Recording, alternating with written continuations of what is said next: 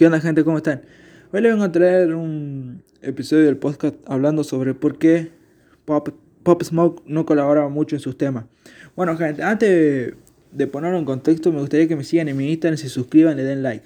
Gente, eh, Pop Smoke, todos sabemos que es una, fue y es, aunque ya no está, un artista de la puta madre y que sus hits mayormente son solitarios.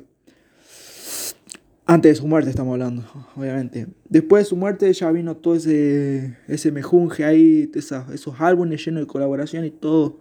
Bueno, gente, como si no sabían, antes de su muerte Pop Smoke le hicieron una entrevista hablando de varias cosas. Y una de esas cosas era que le preguntaron por qué él no tenía colaboraciones.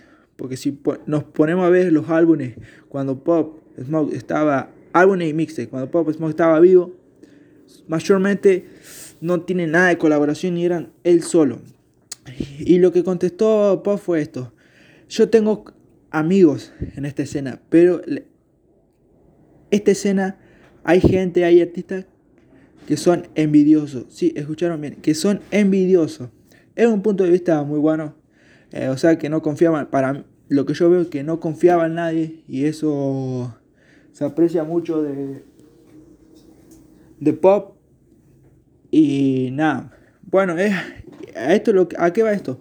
Que después de la muerte de, de Pop Smoke, sabemos que sacaron dos álbumes, dos álbumes llenos, llenos, llenos, llenos de colaboraciones.